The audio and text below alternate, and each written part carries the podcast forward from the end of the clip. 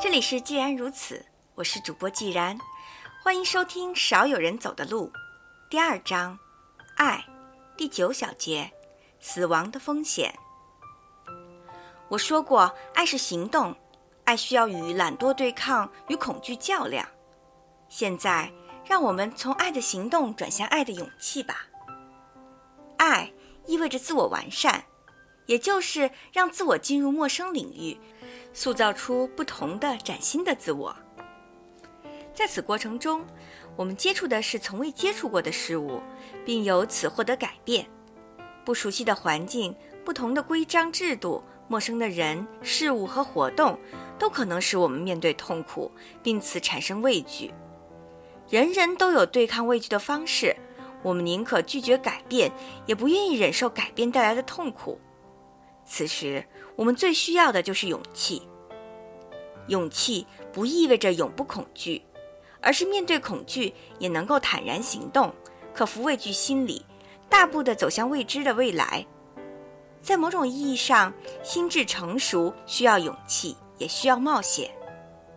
如果你定期上某个教堂做礼拜，或许你会注意到这样一个女人，她将近五十岁。每个周末的上午，在礼拜仪式开始前五分钟，他都会准时来到教堂，坐在教堂后面靠边的椅子上。礼拜仪式刚结束，他就悄然快步地走向门口。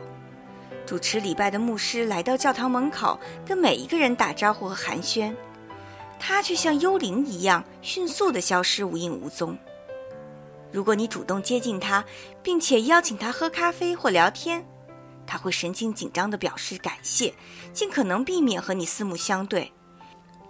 他会歉意地告诉你他另有重要的约会，接着就一溜烟地跑掉了。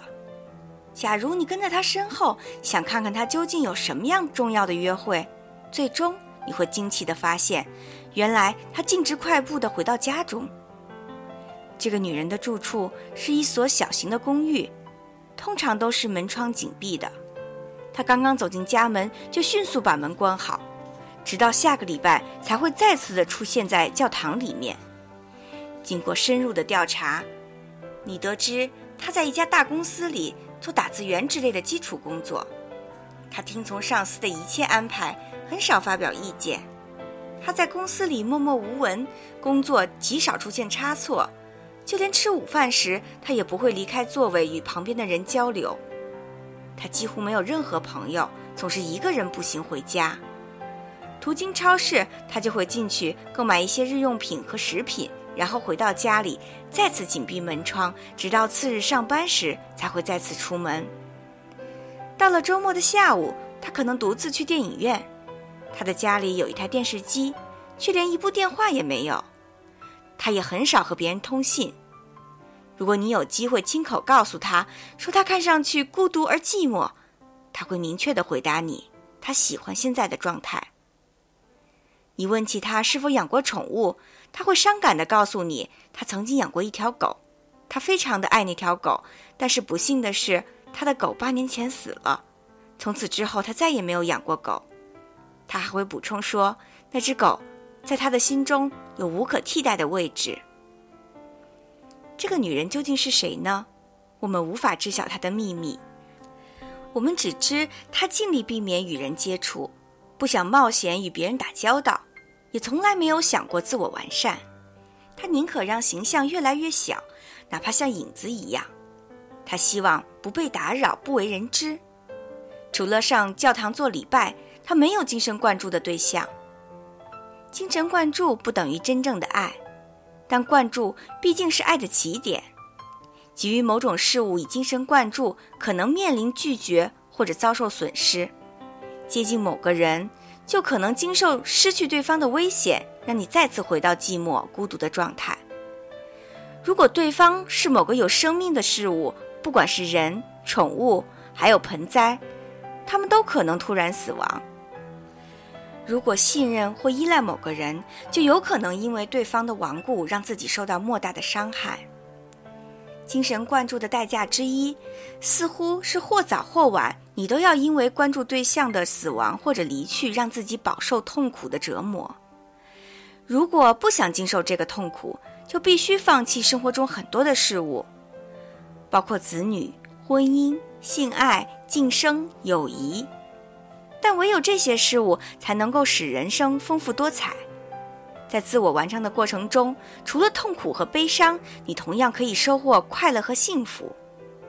完整意义的人生势必伴随着痛苦，其中最大的痛苦之一就是面对心爱之人或者心爱之物的死亡。如果你想避免其中的痛苦，那你恐怕只有脱离现实，去过一种没有任何意义的生活了。生命的本质就是不断的改变、成长和衰退的过程。选择生活与成长，也就选择了面对死亡的可能性。前面提到的那位女士一直活在自己很狭小的圈子里，可能是因为经受过一系列的死亡打击，比如朋友或者亲人相继离世，让她倍感痛苦，宁可放弃真正的生活，也不愿意再次面对不幸。